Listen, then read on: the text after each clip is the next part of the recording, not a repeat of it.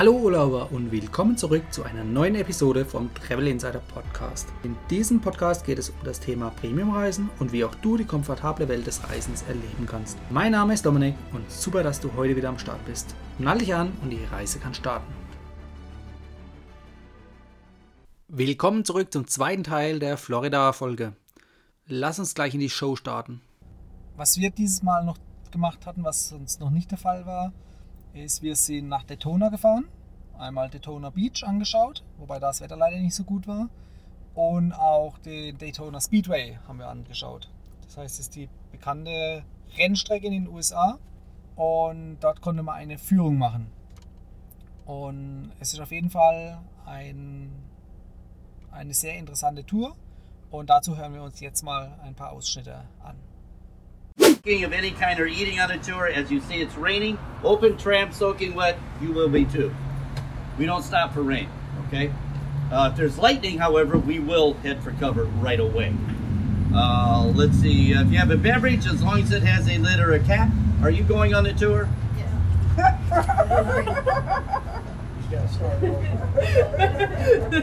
All right. It's raining. You're gonna get wet. Okay. That's bottom line. We don't stop for rain. If there's lightning, we, we stop real quick. No smoking or eating on the tour. If you have the cell phone, put it on silent or vibrate. Don't turn it off. You take pictures. There's a photographer out there who's going to take a picture. No obligation to buy it. They will take one photo per group with your device. Let's get on the trip. All right, let me get your ticket. So it's highly recommended you keep all you hold near and dear to you inside the tram at all times, such as arms, noses, lows, legs, toes, spouses, and children. Any questions? No questions? You've got to be kidding me. It must be the rain. It's warping our brain. Hey, How many oh, didn't know it. How many people can fit this? 101,500. Wow. 101,500 race fans. Now, the last 500, we had a record sales. We sold every single seat. There was over 160,000 race fans here. That's a lot of people. A lot of people. You know, I had somebody in my class tour ask me, how much beer did they drink? I don't know. All I know is that all the toilets were plugged. yeah. And they had over 15 big semi loads of smashed aluminum cans. You can go around the track three times with a professional driver. It'll be the fastest 150 bucks you ever spent, but the most exhilarating at the same time, I'll tell you that. but uh, you can actually drive a real race car by yourself. Costs you about 400 bucks for six laps. you got to go to school for about 45 minutes, go out there and try to kill yourself. So, yes, endo. Okay? What's the speed? The maximum speed? you- What's the maximum speed you can go out there if you drive one of those race cars? Yeah. About 160 miles an hour. If you ride in a car, it can go up to 175 miles an hour. She drove, Yep. so she knows. How much did it cost you to drive for the six laps? Uh, I had eight laps. And it Oh, was- eight but laps, I got, about I got it 600 group- bucks? No, I got it on Groupon. How much it cost? 300. 300. And you got it half price. So it run about 600 bucks to go eight laps. And I got to 144 miles. You got 144, you win. I wouldn't go any faster. I tried. Ja, die ganze Tour hat so circa eine Stunde, eineinhalb ungefähr gedauert.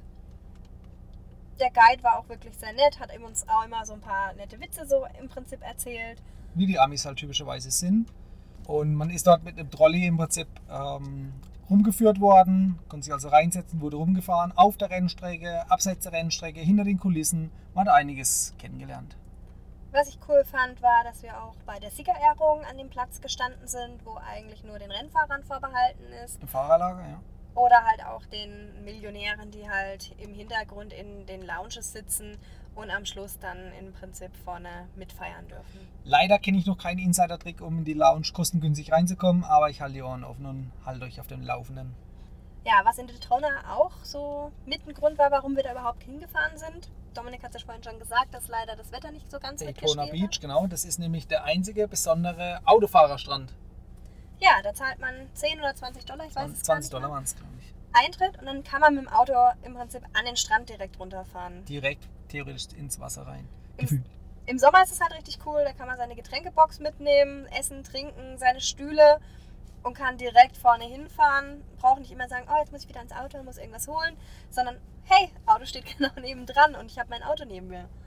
Im Sommer muss es wirklich richtig, richtig klasse sein. Wenn der ganze Strand voll ist mit den Amis und ihren Pickups und den ganzen Beach-Chairs. Und wenn sie dort Barbecue machen und grillen, wahrscheinlich wirklich sehr, sehr toll. Ja, also wie gesagt, wir hatten leider nicht so das Glück. Wir sind dann auch gar nicht mit dem Auto auf den Strand gefahren, weil es wirklich so kalt war, dass wir gesagt haben, das hat einfach gar keinen Sinn. Und Wir sind einfach mal kurz drüber gelaufen über den Strand, aber ich glaube, der Wind hat uns halber umgeweht und haben wir auch das Weite schnell gesucht. ja, haben uns das angeschaut, haben dann gesehen, wie andere mit dem Auto hoch und runter gefahren sind, haben ein paar Bilder gemacht. Das war auch sehr sehenswert. Ich denke, wir kommen im Sommer nochmal wieder. Wird nicht das letzte Mal gewesen sein. Was man ähm, auf dem Hinweg oder sogar wieder auf dem Rückweg machen kann, von Orlando nach Miami oder umgekehrt, ist das Kennedy Space Center, Cape Canaveral. Was das Ganze besonders macht, nämlich es hat auch hier wieder mit Fliegerei zu tun, die Fliegerei ins Weltall. Ja, das Museum ist ganz toll aufgebaut. Man kann sich verschiedene Space Shuttle anschauen, hat auch entsprechend Au- Astronautenanzüge da oder diese kleinen Roboter, die auf dem Mars lang gefahren sind. Ich glaube, Mondgestein haben wir auch gesehen. Mondgestein haben wir auch gesehen, genau. Die ganze Szenerie von der Mondlandung ist dort halt nachempfunden. Und ähm, man kann ein bisschen was an Know-how mitnehmen.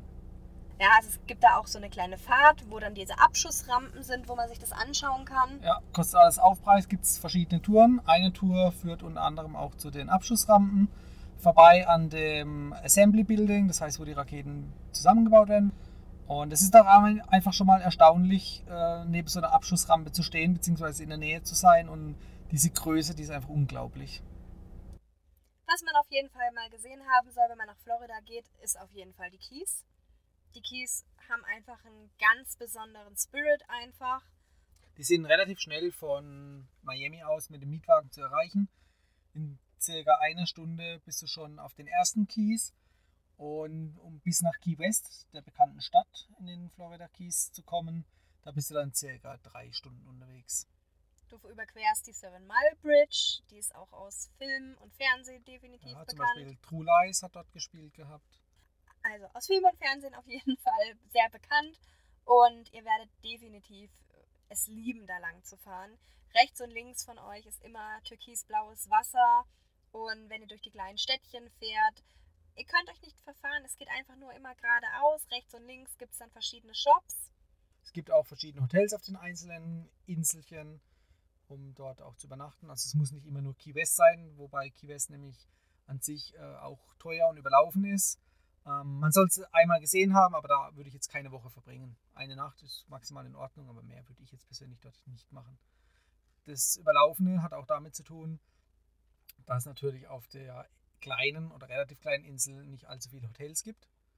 Ähm, und es sind auch noch fast täglich Kreuzfahrtschiffe, die dort anlegen.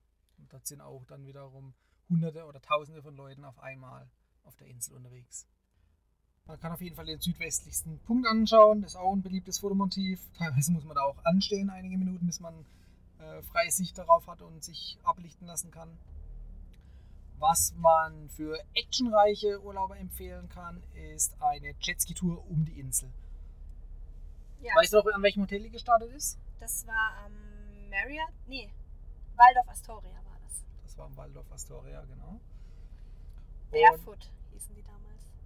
Barefoot Billys Tour. Jetski Tour. Das war richtig cool.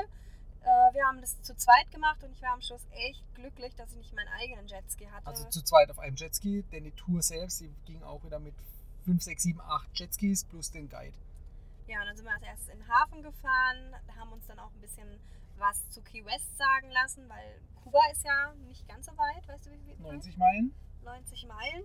Und da ist natürlich dann auch die Marine stationiert, dass wenn irgendwas mal gewesen wäre, dass die USA sich verteidigen konnten. Also hat auch uns der Guide dazu noch ein bisschen was erzählt. Sind dann durch den Hafen gefahren und wenn man dann an so einem Mini-Jetski mit so einem riesen Kreuzfahrtschiff dran vorbeifährt, man fühlt sich einfach so winzig. Ja, die Tour war so aufgebaut, dass man im Prinzip mal äh, größere Wasserwege als Rennstrecke nutzen konnte, also mit Vollgas da entlang heizen. Und dann hat man sich an ein paar Punkten wieder gesammelt, dann hat der Guide wieder ein bisschen was zu der Location erzählt und dann konnte man wieder weiter übers Wasser fetzen. Ja, und es war halt echt beeindruckend. Wir sind eben vom westlichen Punkt aus gestartet und das Wasser war so aufgeraut und als wir dann eben so ein bisschen Richtung karibische Seite gefahren sind, war das Wasser wirklich fast spiegelglatt und es hat so Spaß gemacht mit dem Jetski darüber zu heizen. Ähm, ja, es hat, war echt gut. Allerdings, allerdings war es dann halt so, sobald wir dann wieder auf die atlantische Seite dann quasi gekommen sind, dann ging es halt echt in die Arme und ich war so froh, dass wir auch zwischendrin mal wechseln konnten vom Fahrer her, weil alleine ich wäre tot gewesen. Der Wechsel an sich ist überhaupt kein Problem, das haben eigentlich viele so gemacht. Ähm, da kann man sich im Prinzip zum Preis von einem ein Jetski teilen und zwischendrin öfters auch mal wechseln, gar kein Problem. Unser Tipp ist auf jeden Fall, nehmt euch eine billige Sonnenbrille mit, weil das Wasser spritzt euch halt je nachdem, wie der Wind steht oder wie ihr fahrt, halt auch ins Gesicht. Und wenn die Sonnenbrille teuer war und ihr verliert die unterwegs, wäre es halt echt schade. Also ohne Sonnenbrille geht es eigentlich nicht, weil man dann äh, bei der Fahrt nichts sieht. Weil einfach dieses ganze Spritzwasser und aufgewühlte Wasser von denen, die vor einem fahren, die spritzen einem so ins Gesicht, dass man nichts mehr sehen kann. Deshalb Sonnenbrille ist hier zwingend zu empfehlen. Ja, und ich glaube, wir haben so um die 120, 150 Dollar zu zweit gezahlt für eineinhalb, zwei Stunden Fahrt. Und wie gesagt, wir durften selber alles fahren und sind auch, hatten auch die Möglichkeit, total crazy zu fahren. Also es hat halt richtig, richtig Spaß gemacht. Macht richtig Spaß. In den USA braucht ihr dafür keinen Sportbootführerschein. Wenn du äh, dich mehr für den Sportbootführerschein äh, interessierst, dann empfehle ich dir, zwei, drei Folgen zurückzuspulen und dir dort alle Einzelheiten anzuhören. Den Weg runter nach Key West fahrt ihr auf den einzelnen Inseln vorbei. Manche sind wirklich riesengroß, wo ihr auch übernachten könnt, mit Hotels, mit Restaurants und Bars. Manche wiederum sind relativ klein und auch sehr überschaubar. Was man in den Florida Keys auch noch machen kann, ist einen Tauchgang. Denn dort gibt es auch ein sehr großes, bekanntes Riff. Ähm, ein großes Barriereriff, das im Prinzip durch die, das sich durch die Karibik durchzieht. Und hier gibt es schöne, angenehme Tauchgänge zwischen 8 und 12 Meter Tiefe, um mit der Hilfe zu betauchen. Oder auch ähm, tiefere Tauchgänge zu einzelnen Wracks, ähm, die auch rund um die Kies verstreut sind. Wie lange dauert es mit dem Boot ungefähr rauszufahren von den Kies aus zu den Tauchspots? Die Anfahrt liegt so bei 30 bis 60 Minuten, das ist unterschiedlich. Und es sind auch Doppeltauchgänge, das heißt, es werden zwei Tauchgänge hintereinander gemacht mit äh, circa einer Stunde Oberflächenpause. Während dieser Pause wird der nächste Tauchspot angefahren und so sieht man zwei unterschiedliche Tauchspots an einem Vormittag. Wie ist es mit dem Wellengang? Das ist annähernd karibisches Wasser, da ist nicht viel Wellengang.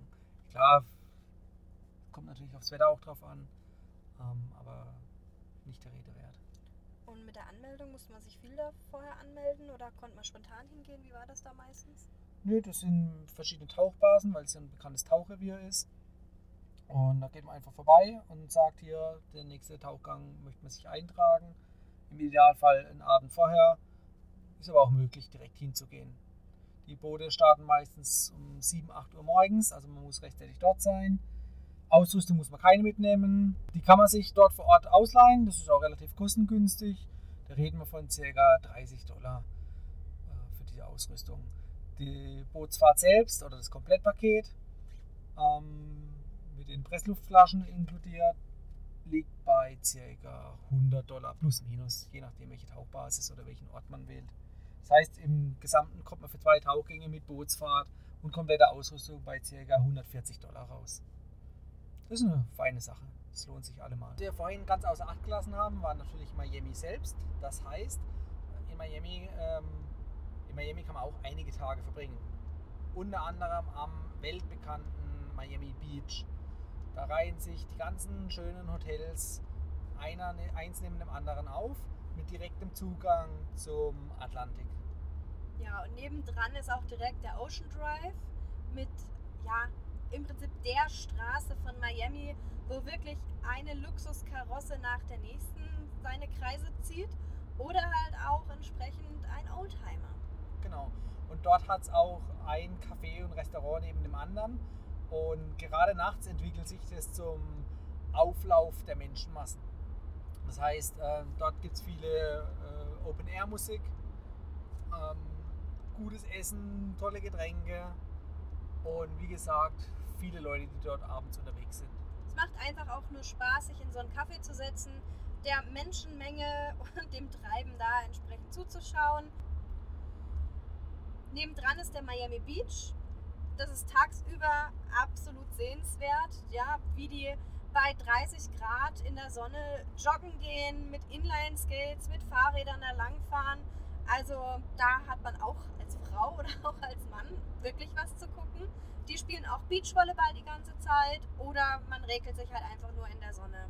Oder man geht im Meer baden und äh, verschafft sich dort eine Abkühlung. Und das Meer ist so türkis da, das ist der Wahnsinn. Ja, die Farbe, die ist wirklich genial. Das ist der einzig kleine Nachteil, zum Beispiel in der Golfregion. Äh, dort fand ich jetzt die Farbe vom Wasser ähm, nicht so prickelnd. Äh, ich vergleiche das immer irgendwie wieder mit Baggerseewasser.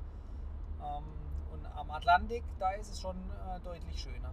Aber richtig karibisch ist es auch dort noch nicht. Auch nicht mal in Key West. Äh, da muss man dann wirklich weiter äh, südlicher in die Karibik, also unterhalb von ähm, Kuba, unterhalb von Kuba fahren oder fliegen oder reisen, um dort das richtige, schöne, weltbekannte karibische Meer zu erleben. Wenn man in Miami Beach übernachtet, braucht man eigentlich kein Auto, um innerhalb von Miami Beach äh, den, von einem Ort zum anderen zu kommen. Entweder macht man es zu Fuß, leiht sich ein äh, Fahrrad aus oder macht es mit dem Bus. Taxi ist auch möglich, aber das ist natürlich dann wieder verhältnismäßig teuer. Parken, wir haben es mal probiert in, äh, in South Beach. Wir waren auf einem öffentlichen Parkplatz, da hat, glaube ich, der Tag 20 Dollar gekostet. Kurzparkertarif gab es nicht. Ja, man musste mindestens einen Tag buchen. Ähm, man findet einen Platz, es ist grundsätzlich möglich, aber es ist natürlich nicht so einfach, weil auch hier auf kleinem Platz viele Menschen sich befinden. Also sprich, die Parkplätze immer knapp sind. Ja, also wir hatten Glück, wir haben tatsächlich einen freien Spot gefunden, haben dann den, Parkautomaten und das ist das Tolle an Amerika, es ist alles mit Kreditkarte. Auf jeden Fall, das, so lobe ich es mir. Da lassen sich auch beim Parken die Meilen sammeln mit der passenden Kreditkarte. Ja, jedenfalls konnten wir dann eben da wunderbar parken, haben mit der Kreditkarte gezahlt und konnten dann, ja, eineinhalb Stunden, glaube ich, waren wir da in South Beach und haben halt wirklich, ja, einfach mal so ein bisschen lang gelaufen. Wir hatten eh nicht vor, zum lang am Strand liegen, weil wir ja nach Orlando weiter wollten. Aber wir wollten uns das nicht entgehen lassen, einfach mal, ja, Miami Beach mitzunehmen. Mal wieder mitzunehmen, weil wir waren auch schon öfters dort und die anderen Male zuvor waren wir eigentlich meistens äh, für ein oder mehrere Nächte dort in einem Hotel. Das heißt, ähm, da bietet sich dann wirklich auch an, dass man äh, morgens baden gehen kann oder den Tag über baden gehen kann und dann abends im Hotel duschen kann. Was natürlich auch äh, in Konflikt kommt hier wieder mit den Hotels, ist das Parkplatzproblem. Die Hotels, die äh, ziehen hier ein richtiges Geld aus der Tasche. Da zahlt man pro Nacht fürs Auto ca. 40 bis 60 Dollar je nach Hotel. Ja, meist eher noch nach oben. Ja, also wir haben eigentlich alle Preise da schon mitgemacht und erlebt. Ja, und vor allem ist es nicht das normale Parken, dass man irgendwo selber auf den Parkplatz geht, sondern es ist wirklich das Valet Parking, sprich, du gibst deinen Schlüssel ab und kriegst dein Auto dann, wenn du es wieder haben möchtest. Das muss man halt auch erstmal wollen. Ja, es bleibt einem teilweise dort gar nichts anderes übrig, weil die Hotels nicht immer über eigene Parkhäuser verfügen, sondern irgendwie ein, zwei, drei Blocks weiter in einem öffentlichen Parkhaus parken und für dich dann einfach den Transfer übernehmen. Ja, aber es lohnt sich auf jeden Fall. Es macht Spaß, in Miami Beach zu sein, da wo das Leben pulsiert. Wenn ihr vorhabt, direkt nach dem Ankommen am Flughafen äh, in Miami Beach ein, zwei Tage zu verbringen, dann ist unser Tipp auf jeden Fall, lasst euch vielleicht mit dem Taxi dahin fahren. Kostet zwar auch Geld, aber ist deutlich günstiger als die Parkgebühren vor Ort. Jeder Tag, den ihr dort vor Ort seid, Mietwagen habt und den Mietwagen nicht nutzt, ist verschwendetes Geld. Einmal natürlich, weil ihr den Mietwagen bezahlt habt und das zweite große Thema ist natürlich, äh, sind die Kosten für den Parkplatz. Was man ganz toll machen kann, sind diese Hop-on, Hop-off-Bus-Touren.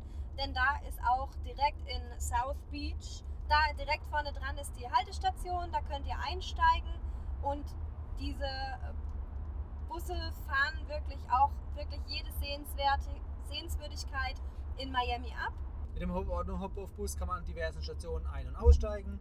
kann sich nicht nur Miami Beach anschauen, sondern auch komplett Miami. Das ist eigentlich der ideale Fall, wenn man zum Beispiel nur sechs Stunden Aufenthalt hat und dann wieder einen Weiterflug hat oder man in die nächste Stadt weiter muss, kann man in kurzer Zeit relativ viel von der Stadt sehen. Und man erfährt ein bisschen was über die Geschichte, man erfährt über Land und Leute und auch die verschiedenen Kulturen, die in Miami ansässig sind. So fährt der Bus zum Beispiel auch in Little Havana durch. Genau, Little Havana kommt daher, weil sich hier relativ viele Exil-Kubaner befinden und aufhalten und leben. Und da fühlt man sich, wenn man hier dort durchläuft, fast wie in Kuba selbst. Die spanische Sprache äh, ist hier allgegenwärtig. Ähm, man fühlt sich wirklich wie außerhalb von den USA. Ja, die letzten Male, wo wir in Miami waren, haben wir das immer so ein bisschen aus, gehabt, ausgegraut gehabt, dieses Thema Little Havana. Und ähm, ja, dieses Mal haben wir ta tatsächlich gesagt, jetzt möchten wir das auch mal machen und uns wirklich auf die kubanische Kultur ja, ein bisschen einlassen. Und auch kubanisch essen gehen. Genau, und da haben wir ein bisschen gegoogelt und sind unter den kubanischen Restaurants auf das Restaurant Vasai gestoßen. Das ist in der Calle Ocho. Das ist eine der Hauptstraßen für die Kubaner, was das kubanische Essen angeht. Dort sind, ist alles auf Spanisch. Also äh, auch die ganzen äh, Bediensteten reden nur auf Spanisch. Das Publikum redet nur auf Spanisch oder Kubanisch. Hören wir doch am besten gleich mal selbst rein, wie sich das live anhört. Entonces, ella está esperando sopa. A ver. Ja, dort kriegt man morgens frisch gepressten Orangensaft. Es gibt eine Maschine, wo die Orangen wirklich auch selber presst. Es gibt den Espresso, den kubanischen. Ja, es hat Empanadas, Frittatas hatten wir. Also richtig geile Sachen mit Füllung, teilweise super süß, teilweise einfach herzhaft und alles frittiert. Auf jeden Fall, wenn ihr mal in Kuba, Kuba sag ich schon, Little Havana seid und in Miami geht bei Versailles essen, es ist richtig, richtig genial. Es lohnt sich. Äh, heißt nicht, dass die anderen äh, kubanischen Restaurants schlechter sind. Wir haben einfach äh, damals über TripAdvisor gesucht. TripAdvisor empfehle ich dir hier auch. Und dort sind wir auf, ähm, auf dieses Restaurant gekommen. Für TripAdvisor packe ich dir auch noch einen Link in die Show Notes. Was wir mit dem Mietwagen auch noch gesehen haben und uns angeschaut haben, war zum Beispiel Key Biscayne. Das ist so eine kleine vorgelagerte Halbinsel vor Miami. Ähm, ja, da könnte man einfach mal einen schönen Strandtag verbringen. Ähm, Downtown Miami selbst äh, kann man auch mal natürlich durchschlendern. Äh, da gibt es schöne, viele große äh, Wolkenkratzer und Hotels. Ähm, einfach mal gesehen haben und den Flair mitnehmen. Das war dann auch schon Miami und von Miami aus sind wir auch wieder zurück in die Heimat gestartet. Ähm, das heißt, wir haben den Mietwagen am Airport wieder abgegeben, sind rüber ins Terminal J gefahren, ins internationale Terminal, wo auch Lufthansa abfliegt. Haben uns dort in die Lounge gesetzt. Zur äh, Latam Lounge habe ich auch noch einen separaten Blogartikel. Den verlinke ich euch auch noch in den Show Notes. Das heißt, seid ihr mit der Business oder First Class unterwegs oder habt den Starlines Gold Status, da könnt ihr schön in die Lounge rein und noch ein paar Stunden in der Lounge genießen, beziehungsweise euch nochmal äh, satt essen, bevor es dann wieder zurückgeht. Wobei wir sind ja Business Class geflogen. Wir haben immer gegessen. In der Lounge, im Flugzeug, als wir wieder in Frankfurt angekommen sind. Ja, da gibt es nämlich dann die Welcome Lounge, die empfehle ich euch auch, falls ihr die noch nicht kennt. Kann man dann schön nach dem Flug nochmal ein Frühstück zu sich nehmen. Das machen wir eigentlich immer, wenn wir mit der Lufthansa unterwegs sind oder in der Starlines. Ähm, einfach aus dem Grund, wir wollen nachts meistens durchschlafen und dann äh, verzichte ich lieber an Bord auf das Frühstück, weil das Frühstück an Bord dann doch um einiges besser ist als an Bord. Und die Zeit nutzen wir zum Schlafen. Ja, und wichtig ist hier auch, ihr müsst einen internationalen Flug haben. Das heißt, nur weil ihr Business Class geflogen seid, von München nach Hamburg, dann über Frankfurt, Das qualifiziert ihr euch noch nicht, sondern wirklich, wie du sagst, einen internationalen Flug, ankommend und dann entsprechend entweder Business Class oder First Class oder halt den äh, Starlines Gold Status. Das sind die Voraussetzungen, um hier in Wenn- die Lounge zu kommen. Je nachdem, wie lang auch euer Flug war, könnt ihr auch da duschen. Ja, je nachdem, wie weit ihr dann noch weiter weg müsst, ist es dann immer auch ganz nett, wenn man da mal sich kurz frisch machen kann. Oder je nachdem, wenn ihr mit Zug oder einen Weiterflug zum Beispiel habt, wo ihr auschecken müsst und wieder einchecken müsst, habt ihr da die Möglichkeit, einfach nochmal wirklich die Füße hochzulegen. Wenn wir jetzt so an unseren Florida-Urlaub denken, was war so wirklich unser Highlight? der freie Lebensstil war das, das Tolle. Das heißt, mit Mietwagen kann man sich frei bewegen, wie eigentlich überall in den USA. Und das macht das Ganze eigentlich sehr interessant. Man kann einfach spontan irgendwo anhalten, sich was anschauen. Man kann sich auch irgendwas vorplanen. Florida war eigentlich immer ein relativ entspannter Urlaub und in Kombination mit dem Klima natürlich auch sehr erholsam. So, das passt jetzt echt perfekt. Wir haben freie Bahn hier am Gotthard. Ja, jetzt lassen wir den Wagen mal wieder ein bisschen rollen und verabschieden uns bis zum nächsten Mal. Ciao, ciao! Oh, fast hätte ich es vergessen dir zu erzählen. Derzeit gibt es 20.000 Bonuspunkte für dich bei der Beantragung von der American Express Gold Kreditkarte. Ich verwende diese Kreditkarte auch selbst und zwar im täglichen Einsatz, nämlich mit Apple Pay. Das ist eine der wenigen Kreditkarten in Deutschland, mit der du mit Apple Pay bezahlen kannst. Zusätzlich sammelst du auch noch über deinen Umsatz jede Menge Punkte, die dich der Business Class Monat für Monat ein Stückchen näher bringen. Und übrigens, die Karte ist in den ersten drei Monaten beitragsfrei. Ich packe dir gleich den Link noch in die Show Notes. Das war die heutige Folge beim Travel Insider Podcast. Vielen Dank, dass du heute wieder zugehört hast. Gib mir doch mal Rückmeldung, wie du die heutige Folge fandest.